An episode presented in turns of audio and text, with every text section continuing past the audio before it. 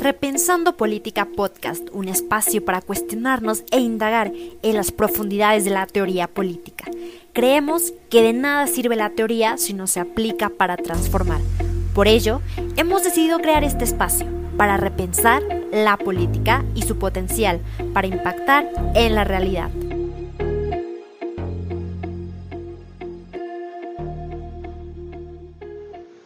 Buenos días, tardes, noches, estimados podcast, estimadas podcast escuchas.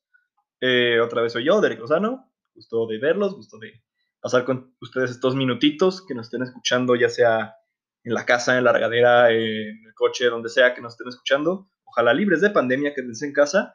Y pues hoy traemos un tema muy eh, picosito, ¿no? Para, para tratar en este podcast, ¿no? Básicamente, como les eh, lo prometido es deuda. Hoy vamos a hablar de política y religión, ¿no? Y eh, iba a ser un chiste sobre por qué la política, la religión y el fútbol no, se hablan, no, son temas en los que son temas de los que no se debe hablar. Y también iba a ser un chiste sobre el minuto de silencio que guardó la Cámara de Diputados porque murió Maradona, que tenía la mano de Dios. Pero al final creo que ni soy bueno haciendo chistes, ni, ni realmente viene tanto al caso, ¿no? Pero vamos a hablar un poco de, de la religión, ¿no? Y hay como varias preguntas que nos debemos hacer en torno a la religión y la política. Primero, como, eh, ¿por qué está tan arraigada, ¿no? El pensamiento religioso, el pensamiento eh, divino, místico a, la, política, ¿no? ¿De dónde viene esto? Eh, sobre todo para Occidente, digo, o sea, me gustaría muchísimo poder hablar de Oriente, pero uno no tengo como el, el entendimiento tan preciso para poder hablar de Oriente. Tengo, o tengo más o menos algún conocimiento y los, lo podremos tocar a lo largo del podcast, pero realmente creo que voy a hablar de Occidente porque es lo que conozco y creo que es lo que me incumbe, pero sobre todo porque de ahí viene la mayoría de la filosofía política que sé. Entonces, eh, pues vamos a empezar, ¿no? La religión y la política. Bueno, ¿qué es, la, qué, qué es un poco la, incidencia que ha tenido la religión dentro de la política durante los años? Bueno, eh, mínimo en Occidente todo empieza con Grecia, ¿no? Como eh, básicamente, por ejemplo, por faltarle el respeto a los dioses, eh, te, te, mataban en la antigua Grecia y también en la antigua Roma, ¿no? Como eso era un, una pena de muerte, faltarle el respeto a los dioses, como por ejemplo Sócrates lo hizo en el diálogo del Critón, pero al mismo tiempo también como eh, ya más acercados hacia acá, hacia nuestras épocas modernas. Eh, ¿Cuándo se arraiga la religión en, en, la política en Occidente? Bueno, curiosamente viene después de la caída del, Imperio Romano, ¿no? Como eh, cae el imperio romano de Occidente, el de Oriente sigue más o menos vivito, y la iglesia, la iglesia, la iglesia católica que tenía como el control de esa área, se empieza a hacer de las funciones del imperio y cómo empieza a adquirir poder a través de los seguidores, ¿no? Y cómo la iglesia eh, se empieza a hacer, la iglesia católica se empieza a hacer de control sobre los acueductos, sobre dar mantenimiento a las calles, etcétera. Y realmente no fue por como una avaricia de poder, ¿no? Sino porque pues, si no hay acueductos no hay agua y pues si no hay agua nos morimos, ¿no? Pero ¿qué es lo que ocurre? Que, por ejemplo, y esto sienta las bases totalmente para el panorama religioso de Occidente, es cuando el emperador Constantino estaba en una batalla, él tuvo una visión. Se narra la historia, ¿no? Básicamente dice que si él tatuaba las primeras letras, las iniciales de Cristo en los escudos soldados, las iniciales en latín, por eso es como una P y una X, medio raras, eh, él iba a ganar la, batalla, ¿no? Eh, realmente mucho, mucha gente cree que esto es una metáfora para decir que Constantino tuvo apoyo de una gran facción cristiana dentro de la, de la batalla, pero independientemente, pues al final él se convirtió al cristianismo y convirtió, todo el imperio romano al cristianismo y pues poco a poco ellos fueron convirtiendo a las tribus bárbaras al cristianismo, de repente se sienta la edad medieval y, y, de, ahí no hemos y de ahí no hemos cambiado tanto nuestros sistemas, incluso cuando tuvimos como una revolución democrática, tuvimos nuestras revoluciones francesas, aún seguía muy arraigado el pensamiento de Dios, sobre todo como cómo llegó a América Latina este pensamiento, ¿no? Como cuando nos colonizan los europeos, básicamente ellos destruyen todas nuestras tradiciones, todo nuestro bagaje cultural, mitológico, todo nuestro panteón de dioses mínimo en México, o sea, como ya no crece en Quetzalcoatl, sino ahora tienes que creer en Cristo y Cristo te va a salvar, ¿no? Eh, y poco a poco esto se empieza a, a entrar en la política, ¿no? Y como siempre se tenía que tener las decisiones eh, sobre Dios y muchas veces aludía a la voluntad de Dios dentro de los discursos políticos, incluso hoy en día, ¿no? Como los presidentes de Estados Unidos juran sobre una Biblia eh, que van a hacer pues, bien su trabajo y hacen un juramento sobre una Biblia, ¿no? Como el, pensamiento religioso en Estados Unidos es muy, muy arraigado. Pero ¿qué es lo que ocurre, no? O sea, vamos a plantearnos ahora la pregunta. ¿Es, es, es bueno esto? O sea, sabemos que ocurre, ¿no? Sabemos que existe una incidencia religiosa dentro de la política, pero ahora, ¿es esta buena? O sea, ¿nos trae beneficios, nos trae perjuicios? Pues todo depende de perspectivas, ¿no? Como si tú tienes una perspectiva un poquito más o menos conservadora eh, y no eres tan crítico con lo que pasa ahorita y pues como nos hemos creado en un entorno súper religioso, pues realmente no debería, no debería molestarte, ¿no? Pero si eres una persona que, por ejemplo, se te vulneran los derechos, tus derechos por causa de la religión, como justamente eh, muchos atribuyen las ideas judio-cristianas, por ejemplo, Sisek, eh, de, que, tienen que se han arraigado dentro de la política, ¿no? Como justamente prohibir el matrimonio a las personas, a las personas del colectivo LGBT, como prohibir el aborto, digo, prohibir la interrupción del embarazo, el, aborto es su delito propio, o sea, el aborto es como que alguien llegue y te interrumpa tu embarazo sin tu consentimiento, o mínimo así yo lo interpreto, y como tal la interrupción del embarazo es este derecho que tienes tú como mujer de determinarte si quieres tener o no un bebé y si pues, lo sacas o no, ¿no? Pero bueno, eso son harina de otro costal, nada más quería dejar eso claro, porque no hay que dejar lugar a dudas o equivocaciones, ¿no? Eh, pero bueno, entonces, justamente estos pensamientos religiosos al final se, se arraigan dentro de la política y vemos cómo es que eh, incluso se usan muchísimo dentro del discurso político, pero ¿es esto bueno? Como les decía, realmente creo que en la modernidad la política ha trascendido las necesidades de la religión, digo, ha, se, se ha puesto más arriba de las necesidades de la religión, ¿no? Y sobre todo porque creo yo que son dos opuestos irreconciliables. Eh, ¿A qué me refiero con esto? Bueno, porque la religión nos habla de el deber ser, ¿no? La, religión nos habla de hacer buenas acciones para obtener, eh, para acercarnos más con Dios, o para obtener la vida eterna, o para eh, simplemente cuando nos muramos, que nuestra alma se integra al todo, etcétera, ¿no? Como realmente nos hablan de un futuro y nos hablan de temas individuales, cuando la política nos habla más de temas colectivos y sobre todo la política rara vez trata de lo ideal, ¿no? Del deber ser, sino trata de solventar las necesidades del aquí y del ahora, ¿no? Las necesidades más inmediatas que tenemos. Entonces, ¿qué es lo que ocurre? Y eh, para esto, por ejemplo, vemos cómo es que los estados religiosos realmente pueden volverse como o los estados como con normas religiosas, con principios muy religiosos, tienden a volverse autoritarios, tienden a volverse estados donde eh, al final se reprimen muchísimas libertades, donde al final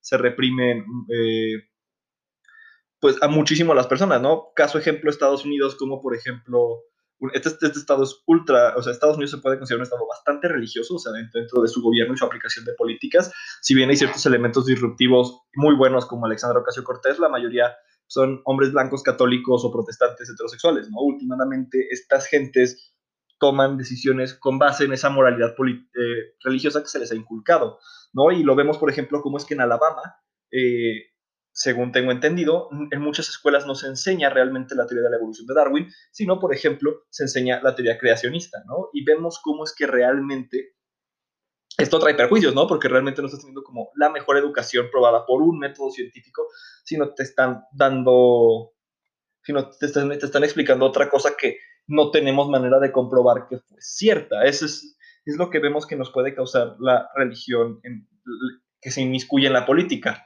Pero ustedes estarán preguntando, bueno, Derek, pero entonces me está diciendo que si soy una persona religiosa, si soy de una persona de una moral cristiana, eh, no puedo participar en la política. No, todo lo contrario. Más bien tienes una mayor responsabilidad de participar en la política de una manera crítica. Y si eres una persona religiosa y me estás escuchando, eh, felicidades, qué bonito que seas religioso y creo que es algo muy bueno porque te da sentidos de trascendencia muy necesarios para la vida, pero también creo que debes distinguir qué cosas, qué cosas, ¿no? Qué decisiones políticas vienen de tu moralidad cristiana y realmente qué decisiones políticas se están tomando para atender una, una necesidad, ¿no? Y como por ejemplo vemos grupos que hacen muy bien esto, como son, puede ser Católicas por el Aborto o, o muchísimos otros grupos de, de, grupos vulnerados por esta moral cristiana, que mantienen los aspectos más trascendentales de su moralidad, pero ahora sí apelan por, una, por un panorama político muchísimo más firme, transparente, eh, que solvente las necesidades de la población y como sus deseos. Y creo que esto es muy bueno, ¿no? Y ahora, eh, ya una vez como que hablamos de política y de religión y cómo funciona actualmente y cómo eh, deben de ser las cosas, ahora vamos a invertir la, la, balanza, ¿no? Me encontré un ensayo como bien interesante, lo, se los dejo en la descripción, que se llama La política como religión, ¿no? Y ahora se invertir la balanza, ahora vamos a ver la política como si fuera una religión y esto, por ejemplo, básicamente es una discusión entre Hannah Arendt, Walter Benjamin, Carl Schmitt, eh, Claude Ford, y, y cómo al final eh, se pueden lograr estos extremos totalitarios porque agarramos este, esta creencia religiosa y este pensar político y simplemente lo, transmitimos la política como si fuera una ideología eh, en un mundo religioso, ¿no? Y cómo esto se hace desde el discurso. Y vamos a hablar un poco de la desideologización eh, como alternativa, ¿no? Pero básicamente como vamos a plantear un poco el problema que ya les venía diciendo, ¿no? Eh, la religión, o sea, como la manera de la retórica religiosa, es decir, como el plantear una idea, lo, ahora lo vemos en el, en el panorama político como plantear una ideología, ¿no? O sea, como por ejemplo, vámonos a Partido Acción Nacional. Partido Acción Nacional es un partido que se autodenomina conservador, que se, autodenomina un partido de oposición y se autodenomina un partido que apela por valores como la familia, como eh, la, religión o la, vida, la vida cristiana. De hecho, hay muchos nexos entre el PAN y la Iglesia Católica, como lo era en el grupo del Yunque, pero bueno, vamos a hablar después de eso. Básicamente, lo que podemos ver es como ok, esta, esta, este, estos discursos políticos de este tipo de partidos nos llaman a hablar de una, nos llaman a hablar de varias ideologías, ¿no? Y vemos cómo es que básicamente esta ideología política construye una religión de Estado. Esto es decir, ya vemos, así como la religión no la puedes objetar, eh, o no se podía objetar, ¿no? Como las reglas de Dios son las reglas de Dios y están en la Biblia, Corán, eh, Torah, etcétera vemos cómo es que se toma mucho este tipo de, política poco crítica, ¿no? De, ah, pues la, política o el gobierno es como es y realmente no debemos de cuestionarlo porque el gobierno pues, tiene nuestros mejores intereses en mente, ¿no? Y vemos cómo así se hacía cuando el PAN estaba en turno y el mismo partido defendía, o como por ejemplo el Partido Republicano defiende a Donald Trump y es como de, sí, es, nuestro, es, nuestra, es nuestra religión al fin y al cabo, ¿no? Es como una idea que es malo cuestionarla e incluso justifica la agresión cuestionarla. O vámonos, por ejemplo, ahora sí vamos a hablar de estados de Medio Oriente, ¿no? Como por ejemplo, uno no podía cuestionar el dicho de lo que decían los ayatolas, por ejemplo, en Medio Oriente, o, como, lo, que dice, eh, lo, que lo que dice el líder del califato, porque últimamente estás cuestionando no solamente la voluntad de Dios, digo, la voluntad del gobierno, sino la voluntad de Dios también. Entonces, al final se, se hace como una amalgama extraña y, y no sé, logra realmente tener esta crítica que es tan necesaria para los gobiernos, ¿no? ¿Y a qué nos llaman esta Hannah Arendt y Walter Benjamin y toda esta bola de excelentes autores? Es básicamente a que tenemos que llegar a una desideologización, ¿no? A, a dejar de ideologizar la práctica política sería como la única alternativa para evitar que siga siendo usada como religión. Esto que se supone, bueno, se supone que debemos aceptar que existe lo religioso, y que lo religioso debe está actuando en lo político. Pero esto no es un mal inevitable, sino es una fuente de inspiración moral y espiritual.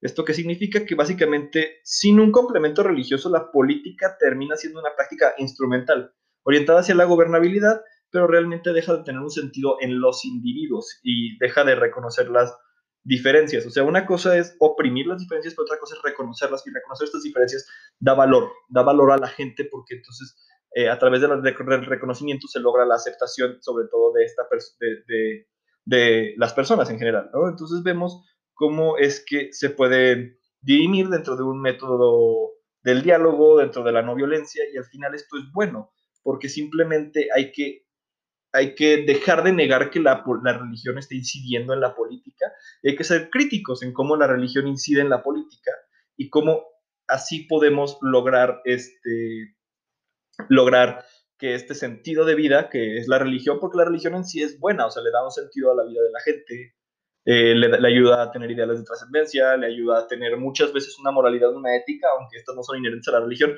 pero son este, instrumentos que ayudan a tener moralidad y ética en muchísimas personas, ¿no? Entonces, como tomar lo bueno de la religión, ser críticos con lo malo y empezar a, a construir un diálogo, es a lo que se nos llama, y creo que esto es como muy, muy interesante, porque vivimos como en la idea del Estado secular, ¿no? Estado y religión, no, no debe, Estado e iglesia no deben de seguir, no deben de tener como, estar inmiscuidos, pero real, y esto, es, y esto sí es necesario, es así, porque la iglesia tiene unos intereses que no son necesariamente los de la población y el Estado tiene otros intereses que no son necesariamente los de la iglesia, entonces como que ande en el mismo lecho, pues realmente no genera beneficios. Sin embargo, la religión como está esta espiritualidad de los individuos, a que le pertenece al individuo, individue, eh, últimamente es benéfico saberla aplicar dentro de la política para así lograr dirimir las controversias y dirimir como todos los conflictos de una manera que nos traiga paz, ¿no? Y que nos, nos permita convivir de, nos, nos, permita convivir bien. Y así, me estimamos, pues que escuchas como yo termino esta primera temporada de Repensando Política. Muchísimas gracias por eh, acompañarnos durante estos podcasts, a la reflexión, a la jiribilla política. Y los invito a continuar siguiéndonos, a ver nuestras publicaciones y ver cómo sigue desarrollando este blog. Eh, muchísimas gracias en serio por escucharnos. Eh, suscríbanse a nuestro blog y síganos en Instagram como Repensando Política. Las ligas estarán en la descripción. Y pues nada, un gusto verlos a todos. bueno, hablarles a ustedes, a todos y que tengan buenos días, tardes, noches. Yo fui Derek Lozano y como siempre, que Dios esté con ustedes.